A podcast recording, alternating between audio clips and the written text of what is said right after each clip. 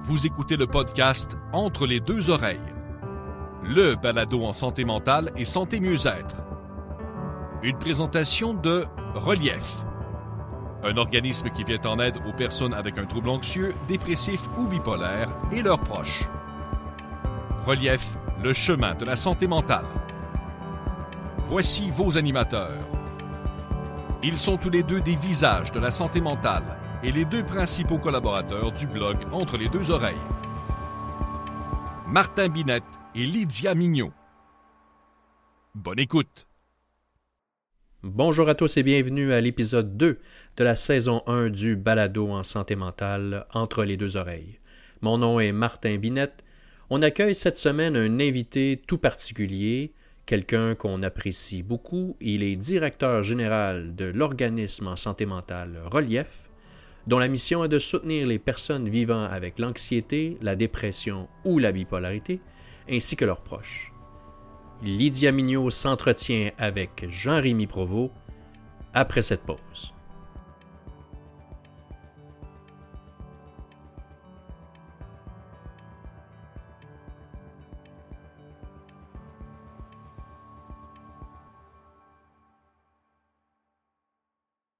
Bonjour Jean-Rémy. Bonjour Lydia. Tout d'abord, euh, je veux juste dire que je suis vraiment heureuse et honorée euh, de te recevoir sur ma première capsule euh, d'une longue série de notre premier, en fait, de notre tout nouveau balado d'entre les deux oreilles. Et pour ceux qui nous écoutent, il faut savoir que Relief, anciennement Revive, est un commanditaire de notre balado. Donc, je ne pouvais commencer cette capsule du meilleur pied qu'en recevant M. Jean-Rémy Provost, directeur général de ce merveilleux organisme. Euh, donc, Jean-Rémy, pour commencer, comment, comment vas-tu? Euh, parce que je le sais, là, euh, au moment où on se parle, ça fait un an qu'on est pris dans une espèce de tourbillon de pandémie qui semble ne, jamais se terminer. Donc, comment vas-tu dans, tout ce brouhaha-là? Ben, d'abord, merci Lydia de, me recevoir, c'est très gentil. je suis très honoré. Ça va très bien. Ça va très, très bien. Oui, malgré l'année euh, horrible que nous avons euh, subi. Mmh. Euh, je vais bien. puis quand ça va bien, ben, il faut le dire aussi. Quand ça va moins bien, on, on pourra en reparler, il faut le dire, mais quand ça va bien, on, le mentionne. J'ai la chance d'avoir un emploi que, j'adore, que j'aime, une équipe de, des collègues de travail que j'adore. et, dans ma vie personnelle, ça va très, très bien aussi. Donc, je vais très bien. Ah, ben c'est le fun d'entendre ça. Puis effectivement, on dirait que des fois, on a, on est gêné de dire que ça va bien ou d'en parler que ça va bien, mais euh, effectivement, il faut, le dire aussi quand ça va bien. Donc, je suis contente d'entendre ça. Euh, écoute, Jean-Rémy, pour les gens qui euh, ne te connaissent pas, parce que pour les gens en fait qui nous suivent sur, sur Facebook, vous savez, je parle souvent de cet organisme-là. Je le mets quasiment dans, chacune de mes publications. Quand les gens aussi m'écrivent en détresse, je parle beaucoup de cet organisme-là parce que j'aime sa mission. Et pour les gens qui nous écoutent et qui ne te connaissent pas. Est-ce que tu pourrais te décrire euh, en quelques mots puis m'expliquer qu'est-ce qui t'a emmené en fait à devenir qui tu es dans cet organisme-là? Parce que si je ne m'abuse, je crois que j'avais deux ans quand tu as joué, quand tu as joué cet organisme-là. Je crois que c'était en 94. Donc, euh, j'aimerais ça en fait que tu me parles un peu de toi, pourquoi tu t'es impliqué là-dedans et pourquoi tu, es dans Revive en fait? Eh bien, ça, fait sans partant, hein, effectivement. je suis arrivé je suis arrivé en 94 et tu avais deux ans. Euh, donc, ça fait 27 ans que, je, suis, euh, que je suis à Relief, euh, qui, s'appelait autrefois l'Association des dépressifs et des mm-hmm. maniaco-dépressifs. Après ça, qui s'est appelé Revive de 2001 à 2021. On vient juste de changer pour Relief. Écoute, ce qui m'a motivé, c'est de faire en sorte d'aider les gens. Euh, moi, j'ai commencé comme intervenant relief. C'était ce que je voulais faire dans la vie. Je n'étais pas prédestiné à être euh, directeur général. Loin de là, j'ai été engagé pour, comme étudiant, j'étais censé rester là 12 semaines et me voilà plus de 27 années plus tard. La vie fait bien euh, les choses, hein? Exactement. Quand je suis arrivé, l'organisme existait depuis trois ans.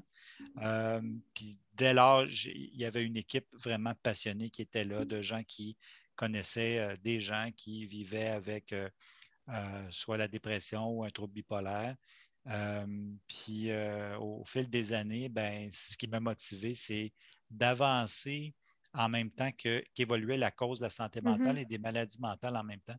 Puis c'est ça qui est remarquable, c'est que je ne m'aperçois pas que ça fait 27 ans que je travaille là parce qu'il y a eu tellement de changements, d'évolution et de belles choses qui sont arrivées parce qu'on n'en parle pas aujourd'hui en 2021 comme on n'en parlait pas en 1994. Non, mais en fait, c'était ça ma- ma- ma- mon questionnement. Tu as dû voir vraiment un changement. Tu sais, oui, il y a encore du travail à faire au niveau des tabous et tout, mais tu as dû voir quand même une évolution assez impressionnante de 94 à aujourd'hui par rapport euh, justement au fait de parler de santé mentale ouvertement. C'est certain, Lydia, qu'il y a eu des changements, puis fort heureusement, il y a de plus en plus de gens qui en parlent ouvertement. Mhm. Aujourd'hui, ça peut même paraître banal pour des gens de dire Hey, je- je- Moi, j'ai un trouble anxieux ou j'ai fait une dépression. Euh, Qu'on pense aux artistes, par exemple, euh, c'est beaucoup plus facile. Donc, il y a eu énormément de changements. Il reste encore, puis tu l'as dit, euh, Ouais, un bout de beaucoup de, chemin changements, faire. un, un bout de chemin à faire. Mais si on veut voir le, le- le côté positif, le verre à moitié plein, on a fait vraiment des pas de géant là, au- dans le cadre des 30 dernières années. Ah, ben, j'en doute pas. Juste, je, regarde juste ma génération versus la génération de mes parents. Tu sais, dans leur temps, c'était tellement, c'était quasiment mauvais d'avoir euh, un, c'était mal vu d'avoir un problème de santé mentale. Puis aujourd'hui, en fait, on encourage les gens à en parler de plus en plus. On essaie d'éduquer la, la société par rapport aux, aux maladies mentales, justement. Donc, j'ose, euh, j'ose imaginer le, le- le travail qui a été fait dans, dans ces 27 dernières années-là. Oui, puis moi, ce que je, ce que je remarque, c'est que j'ai une fille qui, qui va avoir 20 ans cette année et elle, a grandi dans un monde de santé mentale et de maladie mentale, puisque ma conjointe vit avec un trouble bipolaire et un stress post-traumatique. Et euh, donc, euh, elle, a, elle a très vite euh, dû baigner là-dedans. Puis, euh, euh, avec, avec les hauts et les bas que, que ça peut engendrer, mais euh, je te dirais, le grand avantage, c'est qu'elle, elle parle de maladie mentale puis de santé mentale comme on parle de terrain de jeu, comme on parle Mais de sport, ça, comme on parle exact. de n'importe quoi. Donc, et euh, euh, elle a aidé euh, euh, bien des, des gens de, de son entourage, de ses amis, quand il allait moins bien. Elle n'a pas peur de poser des questions, à savoir te- te- te- est-ce que tu penses au suicide? Mhm. Euh, donc, d'ai- d'aider les gens directement pour qu'ils puissent vraiment recevoir de l'aide. Puis c'est arrivé quand même assez souvent. Et je pense que les, les jeunes de- nous donnent une belle leçon d'humilité de dire regardez-les. Souvent, on va parler des jeunes euh, de manière négative. Euh, puis je, je- c'est- puis il faut, faut se regarder adulte. Mais des fois, je pense qu'ils ont des, euh, des grandes leçons à, à nous donner par rapport à justement à sensibiliser tout le monde, à en Oui. parler Mm. comme si de rien n'était. Mais justement, mon prochain sujet que je voulais parler avec toi, quand tu dis justement aider les gens et euh, en parler, je sais que le cœur et l'âme de relief, euh, c'est l'autogestion. Et euh, des fois, on parle souvent d'autogestion, mais en fait, dans tes propres mots, pour qu'on comprenne bien c'est quoi ce type de traitement-là, comment tu décrirais l'autogestion? L'autogestion, c'est de faire en sorte que la personne euh, reprenne du pouvoir sur sa santé, que- qu'elle que- qu'elle puisse miser sur ses forces pour mieux vivre au quotidien, malgré la présence par exemple, d'anxiété, Mhm. d'une dépression ou d'un trouble bipolaire. Autrement dit, euh, c'est un changement de paradigme. hein. Avant, on allait voir le médecin comme on allait voir le curé. Euh, on ne parlait pas trop, on disait quelques affaires et puis le, le médecin disait Je te prescris ça Mhm. et, et- et merci, bonsoir. Donc, on est passé d'une vision un peu paternaliste là, de, de la santé à une vision beaucoup plus positive, une santé mentale beaucoup plus positive. Puis ce que ça veut dire, ben, c'est d'abord et avant tout l'implication de la, per- de la personne dans son traitement, mais dans ses choix de vie. Donc, plus la personne est impliquée dans ses choix pour mieux vivre au quotidien, puis adopter des bonnes habitudes de vie et des, bonnes, euh, des En fait, bons des- choix, Mhm. ben, plus la personne va, euh, va mieux vivre au quotidien, et ça, malgré la présence euh, d'une maladie mentale, parce que l'objectif, c'est d'avoir une bonne santé mentale, qu'on soit en présence ou non d'une maladie mentale. Donc, puis je, je- je vais te dire, puis c'est très important, je l'ai dit tantôt, je vis avec une personne qui vit avec un trouble bipolaire et un stress post-traumatique. Mhm. Puis je, je- je prends bien soin de, de dire, de choisir les bons mots. Puis pourquoi c'est pas d'être dans le politically correct, c'est que ma femme n'est pas bipolaire. Non, Elle non, a un trouble bipolaire je suis et c'est d'abord et avant tout une personne. Et c'est très important puisqu'elle elle a transmis beaucoup de valeurs à son enfant, euh, qui a maintenant près, près de 20 ans. Et des fois, on va dire, ah mon Dieu, il y a une chance sur quatre que la personne ait la, bipolarité parce que moi, je l'ai et tout ça. Oui, mais regarde tout ce que tu lui as transmis. Donc, c'est vraiment important de, de, placer à sa juste, à sa juste place l'importance qu'a une maladie dans la vie, peu importe quelle, la, nature de la maladie. Mais dans le cas des maladies mentales, c'est donc, je me répète, mais c'est important, c'est d'avoir une bonne santé mentale tout en ayant une maladie mentale. Mais en fait, je suis d'accord avec ce que tu dis parce que euh, ma mission que je m'étais donnée en étant euh, dans la santé mentale, en essayant de briser les tabous, souvent je dis aux gens, parce que je me, ramène, maintenant quand j'ai eu justement mon diagnostic, moi, c'est comme si la vie venait de s'écrouler. Et là, je me disais, OK, ben là, je suis que ça. Je mm-hmm. suis qu'un trouble de la personnalité timide, je suis qu'une personne anxieuse.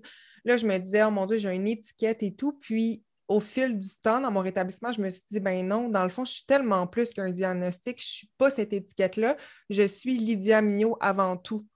Je suis pas, ça, mon trouble, ma santé mentale, en fait, ne définit pas mes projets, la personne que je suis, mes qualités. Donc, effectivement, quand les gens, euh, moi aussi, je, prends soin de choisir les mots parce que je trouve que euh, ça a vraiment de l'importance pour la personne qui vit avec une maladie mentale. Ça fait vraiment toute la différence. Tout à fait. Puis en contrepartie, moi, je n'ai pas peur de nommer un chat un chat. Je veux mm-hmm. dire, on parle de maladie mentale, euh, mais en même temps, ce n'est pas juste l'apanage de, la médecine. Mm-hmm. Euh, c'est vraiment une chose qui est biopsychosociale, donc énormément de répercussions. Mais au centre de ça, c'est la personne et ses choix. Euh, puis à partir du moment qu'on a ça, nous, on a l'acronyme C'est ça, euh, qui, décrit bien le soutien à l'autogestion. Euh, le, premier C, c'est pour connaître, donc se connaître, apprendre à se connaître. Le E, c'est pour évaluer, apprendre à s'évaluer au quotidien, comment, comment on va. Mm-hmm. Euh, le deuxième C, c'est pour choisir, donc de faire des choix. Et puis finalement, le A, c'est pour donc d'agir, de, faire en sorte d'être dans l'action. Donc, c'est des prémices de base qui sont vraiment importantes pour vraiment faire en sorte qu'on puisse euh, avoir de l'aide autour parce que l'autogestion, ça ne veut pas dire de tout faire par soi-même. Ça ne veut pas dire de ne pas, demander de l'aide. Au contraire, ça veut juste demander une implication parce qu'on aura beau avoir le meilleur psychiatre au monde, le meilleur, le meilleur psychologue, le meilleur intervenant relief. Mais ça part de nous. Mais ça, part, de nous. Si la personne ne s'implique pas, ça ne fonctionnera pas. Puis en fait, j'aime, euh, quand, tu disais reprendre le contrôle de sa vie, c'est un peu ça parce que moi, je me rappelle dans mes tempêtes, euh, je me suis fait hospitaliser pour tentative de suicide et tout, puis tu as une perte de contrôle, tu te sens comme si justement ta vie ne t'appartenait plus. Et mm-hmm. euh, justement, moi, j'ai fait des ateliers en 2015 avec Revive, anciennement aujourd'hui Relief, et je me rappelle comment justement ça m'a aidé à me dire, OK, ben, c'est le contrôle de ma vie, j'ai le pouvoir sur euh, mes signes avant-coureurs, j'ai le pouvoir de, d'apprendre à me connaître, d'apprendre tous mes petits signes qui font que quand euh, ça va moins bien aller, puis je vais sentir que ça descend, je vais être capable de sentir que, ah, OK, attends, là, il faut que je mette ça en place parce que, ah, là, ça va moins bien. Puis, tu sais, c'est c'est de l'autogestion, c'est d'apprendre à avoir le contrôle sur sa maladie pour pouvoir vivre avec elle et non qu'elle te contrôle. Donc, moi, je me rappelle avoir fait les ateliers avec Revive et ça m'avait fait vraiment un bien fou. Et il y avait l'aspect aussi qu'il ne faut pas négliger, je crois, l'aspect gang.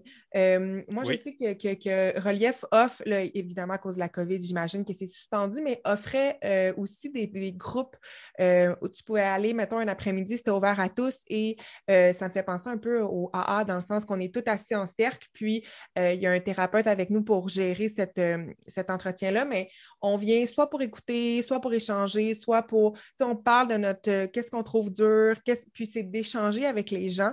Puis les ateliers, c'est un peu la même chose. On est en cercle, on a des, intervenants avec nous, et là, chaque semaine, il y a un thème, on a, on a, nos calepins et tout, et euh, on est avec une gang qui vit la même chose que nous, qui nous comprend. Puis moi, je me rappelle que quand j'allais vraiment pas bien, mon Dieu, que je me sentais sur une île déserte, seule au monde, comme si personne au monde vivait ça. J'étais la seule, j'étais une extraterrestre.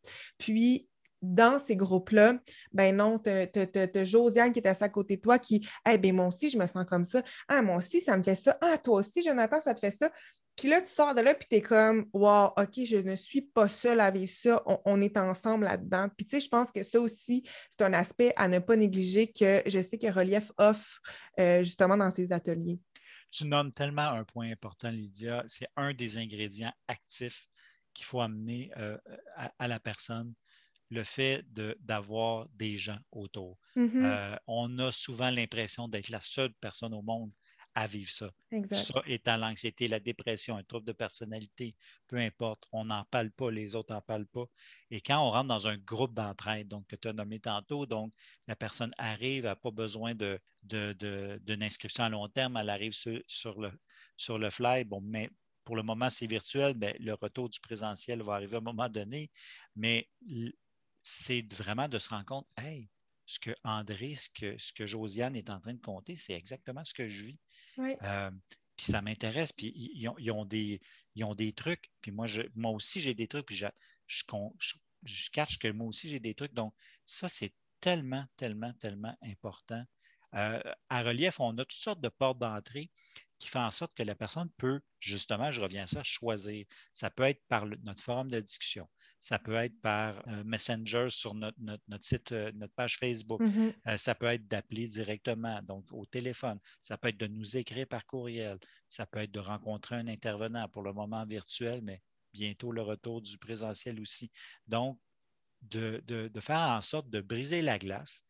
Et, je peux te dire quelque chose, Lydia, ce qui est vraiment fantastique, et, les, les intervenants le rapportent tout le temps même la personne qui appelle et qui ne va vraiment pas bien, qui est en pleurs et qui passe vraiment un mauvais moment, on va lui signifier que le simple fait de nous avoir appelé, de nous avoir écrit, c'est un pas déjà C'est un geste important. Et souvent, on ne s'en rend pas compte. Mm-hmm. Nos gestes au quotidien qui nous font du bien, on, sous-évalue leur importance. Euh, pendant la pandémie, pendant euh, une couple de fois, le premier ministre disait allez prendre des marches. Et je sais que ça a irrité plusieurs personnes en disant Hey, ça ne me tente pas de prendre des marches. Mais on ne prenait pas la, la, chose du, du, bon angle. Dans le fond, ce qu'il fallait demander aux gens, c'est faites quelque chose qui vous fait du bien. Oui, pour des gens, ça peut être de prendre une marche, mais pour d'autres, ça peut être d'écouter la musique, écrire, euh, lire un livre, euh, puis même, puis on est sur Zoom, sur Teams, sur de la journée, c'est de parler au téléphone avec quelqu'un un soir. C'est d'aller faire du ski de fond pour ceux qui, aiment ça, de la raquette. Ou... Donc, c'est de, Puis il y en a d'autres, c'est de faire le ménage, qui leur, ce qui leur fait du bien. Donc, c'est de se trouver ce qui vraiment nous, procure un sentiment de mm-hmm. bien-être. Exactement. Puis là, on revient à ça. On est dans l'action. Ça nous fait du bien parce que c'est nous qui l'avons choisi. Mais en fait, je me rappelle, moi, souvent, je dis aux gens, euh, parce que quand on va vraiment pas bien, là, mon Dieu, qu'on voit pas, tu sais, tout est gros, tout est intense. Puis quand j'allais vraiment, vraiment pas bien, ben, me lever de mon lit, faire mon lit, puis aller prendre ma douche, c'était deux exploits dans ma journée. Puis souvent, je mm-hmm. dis aux gens, oui, ça a l'air banal de se dire, de se féliciter d'avoir pris sa douche. Mais quand on va vraiment pas bien, ce petit pas-là, c'est un petit pas qu'on fait. Puis là, le lendemain, on fait un autre petit pas. Puis, tu sais, des mini pas de fourmis. Mais à la fin, quand tu te retournes de bord, bien, ces petits pas de fourmis-là vont avoir comme créé des gros pas. Puis, peu à peu, tu avances. Moi, moi, je me rappelle que mon psychiatre, des fois, me disait mais ben, si aujourd'hui, c'est d'avoir pris ta douche que tu as été capable, mais comme félicite-toi pour ce petit pas-là. Puis, hop, dans trois jours, ça va être d'avoir été marché cinq minutes. Puis là, tu sais, quand on va vraiment pas bien, ça a l'air en fait, quand on va bien, ça a l'air banal de dire ça, mais quand on va vraiment pas bien, c'est des petits pas qui nous amènent vers euh, des pas de géants, en fait. Tu as tellement raison. dans ces moments-là, quand ça va vraiment pas bien, prendre une douche, d'être capable de prendre une douche, c'est l'équivalent pour une autre personne de faire un exposé oral. Mmh, exact. Euh, puis ça devrait être la même gratification dans le sens que tu le décris toi-même. Euh, c'est je l'ai fait ce pas-là. Ça m'a demandé un effort surhumain, mais peut-être que demain, mm. je, vais le faire sans trop m'en rendre compte. Euh, c'est ça le, bienfait de ça. Donc, euh, c'est l'effort, puis en même temps combiné à, être bien entouré. Euh, peu importe c'est qui. Des fois, c'est la famille, des fois, c'est les amis, des fois, c'est dans un groupe d'entraide. Mais c'est vraiment de, de, faire des choix, de passer à l'action. mais par des petits gestes au début qui vont nous mener loin. Oui, exact. Puis en parlant de ça, justement, si en ce moment, s'il y a une personne qui nous écoute puis qui souffre en silence, qui, mais qui, souhaite s'en sortir, mais qui hésite en fait à vous appeler, qui, a peur de décrocher, parce que moi, ce que je remarque beaucoup euh, depuis que je suis impliquée en santé mentale, je reçois souvent des messages des gens qui n'osent pas justement prendre le téléphone mm-hmm. puis appeler, puis, puis ont peur de ça. Et euh, J'aimerais ça savoir, Jean-Rémy, s'il y a une personne qui nous écoute en ce moment, qui hésite à vous appeler à faire un pas, est-ce que tu aurais un conseil à lui donner? Qu'est-ce que tu aimerais lui dire à cette personne-là? D'abord, je peux comprendre parce que des fois, on ne sait pas où aller. On ne sait pas quoi dire. Euh, moi, je suggérais, même si ce n'est pas par où commencer, comment commencer, fais le geste, fais le pas, même si tu te dis, je ne sais pas quoi dire, je ne sais pas par quoi commencer, je ne sais même pas comment je me sens. Vas-y. Mhm. Vas-y parce que tu ne seras pas jugé, tu vas être écouté, puis souvent, ça va être peut-être la première fois que la personne va se sentir écoutée. C'est la première fois que la personne va vraiment oser euh, euh, dire ce qu'elle ressent. Puis je, dis tout de suite à la personne, ça va vous faire un bien immense. Mhm. ça, ça, va te faire du bien, même si ça ne va pas tout régler, même si euh, ça se peut que ça soit encore souffrant, même après un appel, par exemple. Mais c'est un, premier pas, puis ça amène vers d'autres choses. Et les intervenants sont là à relief pour justement, un, écouter, deux, guider la personne vers des ressources, vers de l'information pour vraiment l'accompagner là-dedans dans son rétablissement. Et souvent, on est la première porte pour justement commencer. Donc, euh, on va-tu à la clinique, on va-tu voir un psychologue, on va-tu voir un médecin, je ne sais pas, je suis vraiment mélangé. La force de relief, c'est c'est pas grave. Il n'y a pas de facteur d'exclusion à relief. Donc, on va, on va te prendre, on va t'écouter, on va vraiment prendre le temps. Mais c'est ça, en fait, des fois, quand on est on se sent perdu, ça ne va pas, on ne sait pas trop, mais des fois, juste, on oublie que ces gens-là sont formés pour ça, en fait. Puis les gens qui appellent, souvent, pas des gens euh, que la vie est belle. Puis, tu sais, souvent, il y a des gens qui vont appeler justement en pleurs ou en crise. Puis, il faut savoir que des fois, juste prendre le téléphone, pas obligé de tout texter, mais juste prendre le téléphone puis dire, hey, ça va pas, je sais pas quoi faire. Juste ça, mais l'intervenant au bout du fil va pouvoir te guider peut-être, ben, on sait pas, peut-être vers un atelier justement qui va t'aider vers d'autres ressources, mais juste d'appeler, puis juste dire, OK, là, je sais pas quoi faire. Puis il y a un intervenant qui va pouvoir en fait aider cette personne-là. Ça n'a pas besoin. Tu sais, des fois, on voit ça gros. Quand on va pas bien, on dirait qu'il faut, on stresse, puis on se dit que la personne, elle va nous juger, elle ne comprendra pas, mais ces gens-là, en fait, sont, sont formés pour ça. Je te dirais, Lydia, que euh, tu posais la question parmi euh, celles et ceux qui euh, nous écoutent en ce moment. Ben, c'est déjà un effort d'avoir choisi de dire Hey, j'ai le goût d'entendre le podcast de Lydia. Oui, puis, déjà là, il y a un pas de fait. puis il y a une conscientisation de fait, puis de dire Ah, ça m'intéresse. Je suis happé par, par, par, le titre, par le thème.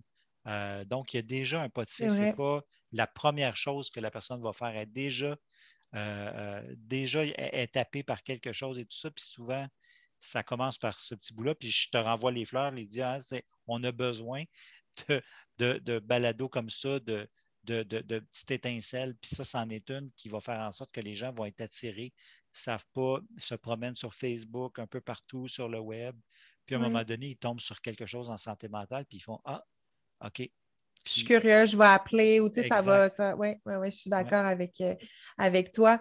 Euh, écoute, en terminant, euh, durant toutes tes années de carrière, durant ces 27 belles années, tu as dû en voir des beaux cheminements vers le rétablissement, que ce soit vers l'anxiété, bipolarité, dépression, faible estime de soi. J'aimerais ça si tu pouvais peut-être nous en partager, peut-être quelques-uns qui t'ont plus frappé ou, ou, s'il y en a un qui te vient en tête pour semer l'espoir aux gens qui nous écoutent puis qui, combattent présentement pour, pour montrer que le rétablissement est possible. En fait, euh, moi-même, je, crois bien être une preuve vivante que le rétablissement est possible, mais, mais j'aimerais ça t'entendre sur euh, peut-être des beaux cheminements que tu as pu voir durant ta carrière. Ah, Lydia, j'ai une, belle histoire à te raconter. Euh, il y a une dame qui a commencé euh, un, atelier d'autogestion de l'anxiété. Mm-hmm. et elle, était incapable, mais incapable d'aller dans une épicerie. Ça, la rongeait, elle faisait des attaques de panique.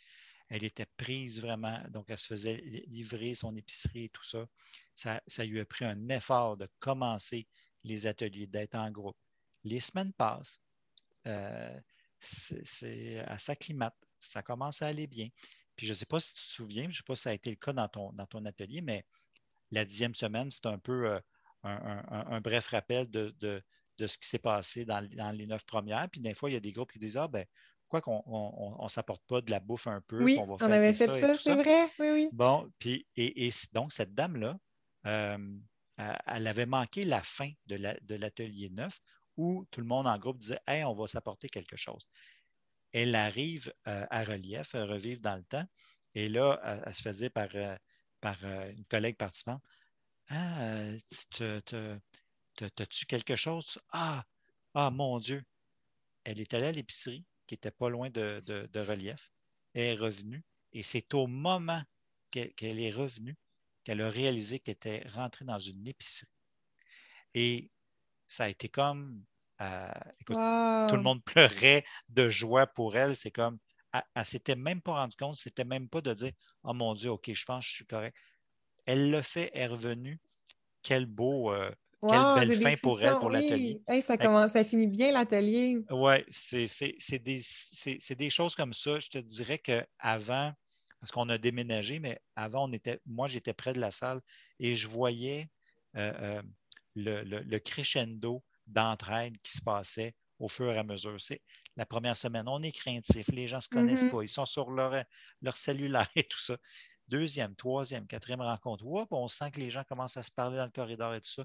Et vers la septième, huitième semaine, quelle camaraderie. Euh, on entend des gens Hey, on se crée un groupe euh, Facebook privé. Euh, OK, c'est beau. C'est ça qui est, qui, est fantastique, Lydia. Tu sais, des gens qui arrivaient avec aucune.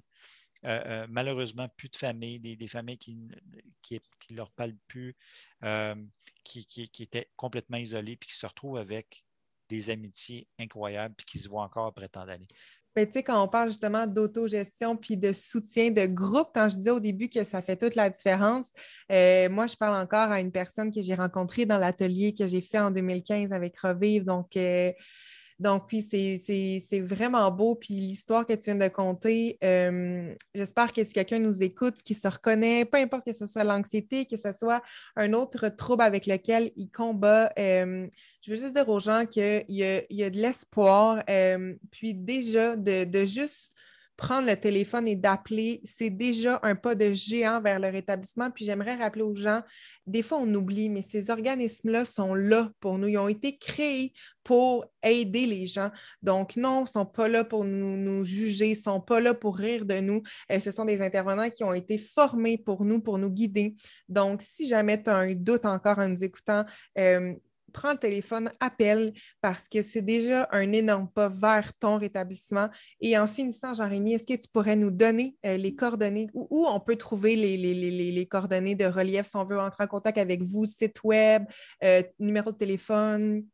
Bien sûr. Euh, premièrement, je voudrais dire aussi qu'on a deux intervenantes par aidante, donc n'hésitez pas si vous voulez parler à quelqu'un qui a un vécu expérientiel, qui a passé à travers euh, l'anxiété ou la dépression, un trouble bipolaire, ben, on a deux intervenantes par aidante, puis c'est vraiment intéressant d'être écouté par, euh, par quelqu'un qui est passé par là. Oui, c'est de qu'est-ce qu'on vit, en fait. Là. Exactement. Donc, par téléphone, 1-866-738-4873, donc 1-866-738-4873. Euh, sur le web, c'est monrelief.ca, tout simplement. Et puis, donc, en accédant sur le site web, les gens peuvent aller voir notre forum de discussion, peuvent, euh, euh, peuvent euh, naviguer, peuvent avoir de l'information sur l'anxiété, la dépression ou un trouble bipolaire. Il faut se rappeler aussi qu'on est là pour les proches. C'est très important de le rappeler. Mm-hmm. Donc, les proches, les proches peuvent aussi nous appeler. Donc, il y aura des groupes d'entraide, des ateliers qui sont sur notre site web. si les gens veulent nous écrire, c'est relief.monrelief.ca pour nous rejoindre par écrit. Jean-Rémy, merci beaucoup pour ta générosité et ton temps. Euh, j'espère que j'ai pu faire découvrir à certaines personnes qui nous écoutent cet organisme-là que, je prône depuis, depuis tellement longtemps dans mes publications. Euh, merci d'avoir accepté d'être sur ma première capsule et euh, ben, ben, merci. Un grand merci à toi, Lydia. Ceci conclut l'épisode 2 de la saison 1 du balado Entre les deux oreilles. J'aimerais remercier Lydia et bien évidemment Jean-Rémy Provost pour cette très belle entrevue. J'aimerais aussi remercier notre commanditaire Relief, Relief le chemin de la santé mentale. Si vous avez évidemment apprécié cet épisode, pourquoi pas le partager? Vous pouvez également commenter, vous pouvez nous poser des questions, il nous fera plaisir de vous répondre. Venez nous voir également sur nos plateformes, que ce soit Facebook, Instagram, Twitter et LinkedIn. Venez nous voir sur notre site internet www.entrelesdeuxoreilles.ca. En mon nom personnel, Martin Binette, et au nom de Lydia Mignot, nous vous souhaitons une belle journée et à la prochaine.